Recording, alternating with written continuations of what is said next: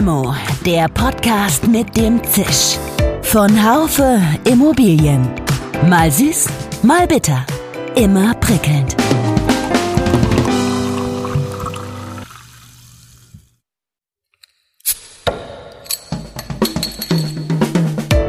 Limo, der Podcast mit dem Zisch.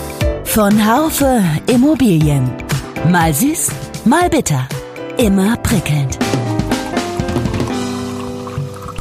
Das bringt die Zeit so mit sich, dass sie für keinen meiner Gesprächspartner im Moment eine leichte ist.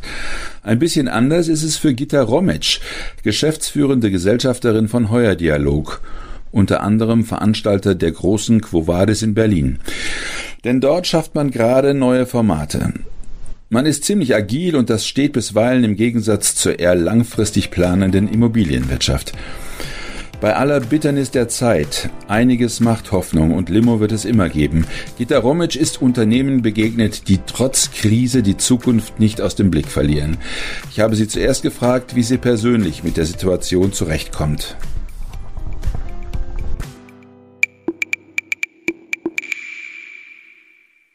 Bin ja persönlich so ein Krisentyp. Ja, ich, meine PS kommen ja richtig in die Spur, wenn es große, große Herausforderungen äh, gibt. Ja. Dann bin ich so die äh, nüchterne, die sachliche, die den weiten Vorausblick ausspielen kann. Das sind meine Stärken.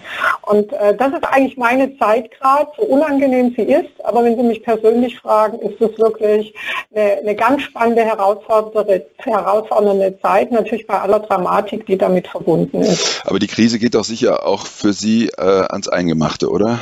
Die geht ans Eingemachte und ich sage Ihnen ganz offen, ich bin abends oft sehr erschöpft. Ja, ich bin wirklich erschöpft. Das ist Hochleistung, die wir da gerade alle, auch unser Team erbringt, was wir mit unseren Kunden, wie wir die Gespräche führen, was wir dort auch für Einzelschicksale dann mitbekommen. Es ist wirklich es geht an die Substanz. Das ist richtig. Können absolut. Aber nichts, wo ich jetzt anfangen wollte und würde und äh, von meinem Naturell her könnte, äh, zu jammern. Ähm, wenn Sie gerade von Einzelschicksalen sprechen, ähm, aus der Immobilienbranche gehe ich jetzt mal von aus, äh, bitte anonymisiert natürlich, aber was, was ist Ihnen da besonders, was geht Ihnen da besonders nahe? Also ganz besonders nah geht mir im Moment, gehen mir unsere Kunden, die aus der Hotelentwickler- und Betreiberszene kommen. Weil wir haben ja auch einen großen Bereich Hotelimmobilien, das wissen Sie auch über den deutschen Fachverlag mit der AHGZ zusammen. Wir haben ja jetzt auch äh, im Juni unseren Hotelimmobilienkongress noch angekündigt. Da kommen wir gleich nochmal äh, zu sprechen, wie da unsere Überlegungen und Planungen sind.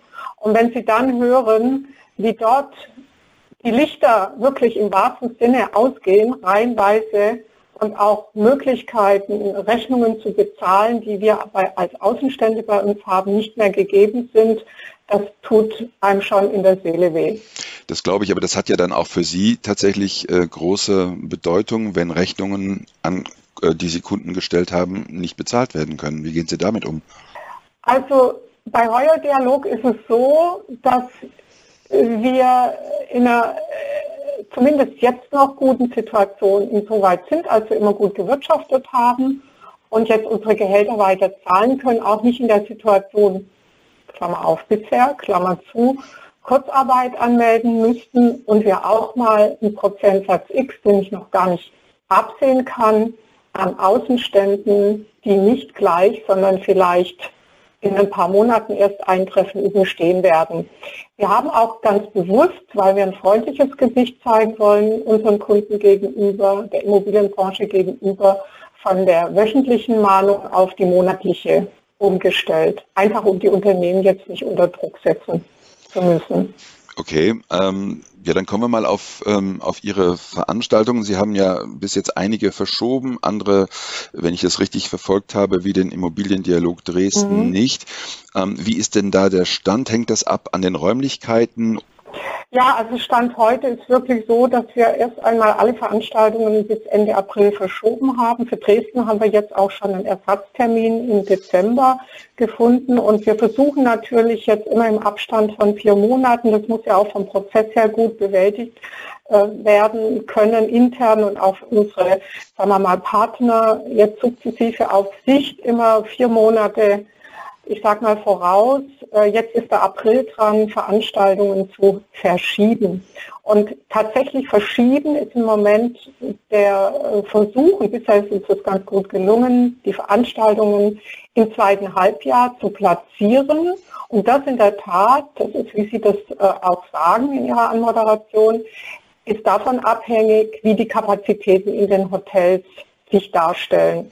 Und das ist wirklich auch so, dass es bisher für die, ich sag mal, wir sagen, wir haben jetzt verschoben alles, was im März lag und noch liegt. Wir hätten heute den großen Handelsimmobiliengipfel in Düsseldorf gehabt. Der ist auch auf die zweite Jahreshälfte verschoben. Aber auch die Aprilveranstaltungen, bisher ist es gut gelungen. Ja, aber natürlich wissen wir, dass äh, man nicht alles wird verschieben können.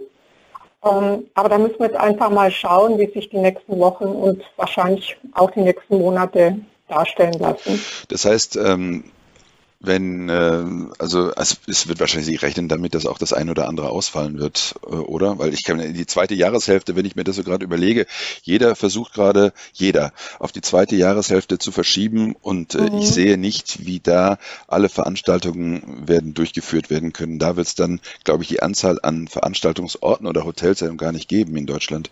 Ja, und Sie müssen natürlich auch sehen, wissen wir heute, ob wir überhaupt im November oder Dezember wieder Veranstaltungen durchführen können. Wir müssen uns da auch mal ganz realistisch äh, mit Weitblick auseinandersetzen. Ich selbst gehe davon aus, dass wir schon im August wieder anfangen werden. Vielleicht kleiner, ja, und eingeschränkter. Beispielsweise es gibt einen Schnelltest, ja, und damit auch eine Corona-freie Zone oder es gibt Medikamente, viele sind durch, äh, dass man hier tatsächlich auch äh, schon wieder anfangen kann. Aber es kann sich natürlich auch ein ganz anderes Bild zeigen, dass wir in Wellen auch mit konfrontiert werden, dass selbst verschobene, ins zweite Halbjahr verschobene Veranstaltungen dann gar keine Durchführungschance haben werden. Also wir gehen schon davon aus, dass es auch Veranstaltungen geben wird, die ins zweite, also ins nächste Jahr 2021 verschoben werden und in der Konsequenz dann auch in 2020, vor allem wenn es Jahreskongresse sind, so nicht durchgeführt werden können. Das ist aber jetzt wirklich Worst Case. Davon wollen wir im Moment, also das sehe ich im Moment auch noch nicht so als das realistischste Szenario, aber ausschließen können wir es nicht. Sie haben eben. Also was wir sicher getan haben, äh, wenn wir, wenn wir, das wollte noch ein Zusatz, weil alles auf dem Prüfstand ist, alles, also wirklich auch im Moment die Juni-Veranstaltungen, die Juli-Veranstaltungen müssen wir mal schauen, aber alles in, in der zweiten Jahreshälfte ist auf dem Prüfstand. Und wir verstehen natürlich die Verunsicherung und den Wunsch auch nach Planungssicherheit unserer Kunden. Deshalb haben wir bis auf weiteres unsere Stornofristen angepasst. Das heißt konkret, dass jede Buchung zu jedem Zeitpunkt und auch ohne Angaben von Gründen auf eine andere Veranstaltung dann zum späteren Zeitpunkt umgebucht werden kann. Und damit sind wir denke ich, auf der sicheren Seite und können dann gemeinsam mit unseren Kunden, also beide Seiten, solidarisch auch wieder starten, wenn diese Krise überwunden ist. Sie haben eben von sich gesprochen als eine, ein, sage ich mal, Krisenjunkie, jemand, der in der Krise dann wirklich mhm. aufblüht.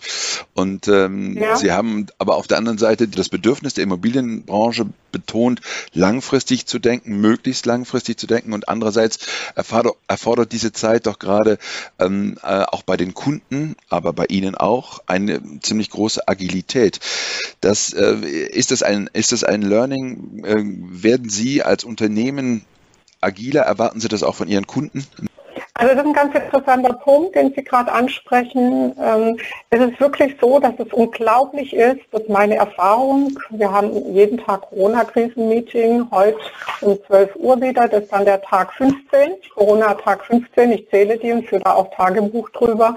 Äh, dieser Corona-Tag 15 zeigt mir, wie ich unsere unsere Kolleginnen und Kollegen erlebe, dass es unglaublich ist, was in einer Krise für Kräfte und für Kreativität freigesetzt wird.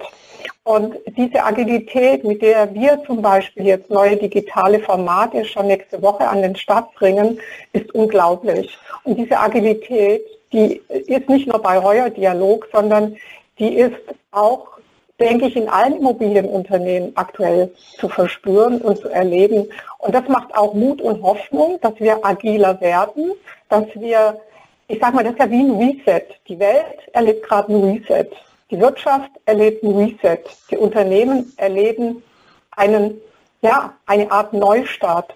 Und wie wir uns danach dann, wie wir aufgestellt werden sein werden, das hängt jetzt wirklich davon ab, wie man sein Team zusammenführt und es, ich sag mal, in dieser gerade sehr digitalisierten Struktur mit für unseren Fall jetzt neuen Formaten konfrontiert, die wir entwickeln wollen. Also wir werden ja komplett, die ganze Branche wird ja komplett in die Digitalisierung geschleudert. Das heißt, diese, diese neuen Formate, die Sie jetzt ansprechen, ähm, haben Sie da, sind Sie mit Ihren Überlegungen da schon ein bisschen weit gediehen? Ich frage jetzt, ich werde am Morgen, werde ich das erste Mal eine digitale Konferenz besuchen. Das ist der PropTech Spring Special 2020, ein digitales Network-Event der Immobilienbranche. Könnten das, könnten das äh, Modelle sein, die auch für Heuer Dialog äh, in Betracht kommen? Also Viele Anbieter, Veranstalter aktuell arbeiten natürlich an, an, solchen neuen Formaten. Wir selbst haben ein neues Format, das sich heuer Dialog Digital Talk nennt. Der ist technisch entwickelt, der ist strukturell entwickelt, der ist thematisch gefüllt. War der auch schon, darf ich fragen, Frau, äh, Frau Romisch, war der, mhm. war der auch schon vorher äh, soweit? Waren Sie vor Nein. der Krise schon soweit? Nein. Okay. Nein. Wir haben den in einer Wahnsinnsgeschwindigkeit in unserem Team ähm, auf die Beine gestellt, entwickelt. Es steht alles und es wird jetzt auch in wenigen Tagen an den Start gehen. Selbstverständlich nicht mit Themen, auf die man für die im Moment keiner Zeit hat. Ich weiß von einer Veranstaltung, die auf dem digitalen Weg stattgefunden hat, dass nur ganz wenige dabei waren, weil die Unternehmen im Moment äh, mit äh, Corona-Krisensitzungen und äh, Betreuung ihrer Kinder beschäftigt sind. Mhm. Und wenn man jetzt mit Digitalthemen rausgeht, so unsere Planung, muss man sicher genau schauen, was trifft im Moment die zentralen Themen und was braucht einfach noch ein bisschen Zeit. Aber fest steht, wir haben mit einer, mit dieser Heuer Digital Talk Formatreihe die Chance als Heuer Dialog hier diese Zeit wo es eben digital besser geht, weil man Zeit spart, weil man es vom Office aus besuchen kann, äh, zu nutzen, um daraus später, wenn alles wieder am Laufen ist, vielleicht auch mit einer neuen Vielfalt von Konferenzformaten gut im Markt auch mit dabei zu sein. Aber Sie glauben nicht, äh, Frau Rometsch, dass diese digitalen Formate dann tatsächlich die Präsenzformate, wenn alles mal wieder läuft, ganz ersetzen werden? Weil man, weil man hat ja diese, ich, ich, frage deswegen auch, weil Haufe, der, der, das Unternehmen, wo, für das ich ja tätig bin, die haben schon vor zehn Jahren ähm, virtuelle Messen konzipiert. Die sind dann auch in Teilbereichen, hat das dann auch äh, tatsächlich geklappt. Mhm. Aber äh, ich habe das dann versucht, mal bei der Expo Real äh, anzubringen, dass wir hier auch äh, solche, solche Möglichkeiten haben. Das äh, wurde damals abgelehnt und ich hatte äh, gestern ein interessantes Gespräch mit Tobias Just, der, der mir auch sagte, Mensch, dieser, dieser Faktor Bauch, den soll man nicht unterschätzen. Also ich glaube, diese Präsenzformate werden einfach immer wieder gebraucht, weil es ja ein People, People's Business Business ist und die, und die Menschen sich natürlich auch begegnen wollen und man Geschäfte ja auch macht mit, mit Menschen, die, die man kennt und nicht, äh, oder die man persönlich kennt und nicht Menschen, denen man digital über den Weg gelaufen ist. Also das Bauchgefühl spielt eine große Rolle. Ähm, ich würde dem vollkommen zustimmen und sagen, dass gerade wir als Netzwerkspezialisten, wir haben das auch ähm, empirisch für uns ähm, verfolgt die letzten Jahre und festgehalten, ist der Netzwerkbedarf, wir machen ja Veranstaltungen vorwiegend für das C-Level, ähm, fast wichtiger als die Themen. Ja, also es liegt immer im Prozentsatz ein Tick höher, äh, ein Tick höher, heuer, lustiger Versprecher, ja. ein Tick höher. Und deswegen stimme ich Ihnen zu, also das ist einfach nicht zu ersetzen, die digitalen Formate. Aber ich denke, es wird eine neue Vielfalt geben, dass es eben auch Menschen gibt, die sagen, ich wähle mich mal nur für diesen einen Vortrag ein, habe diese Möglichkeit, ansonsten wäre ich gar nicht dabei.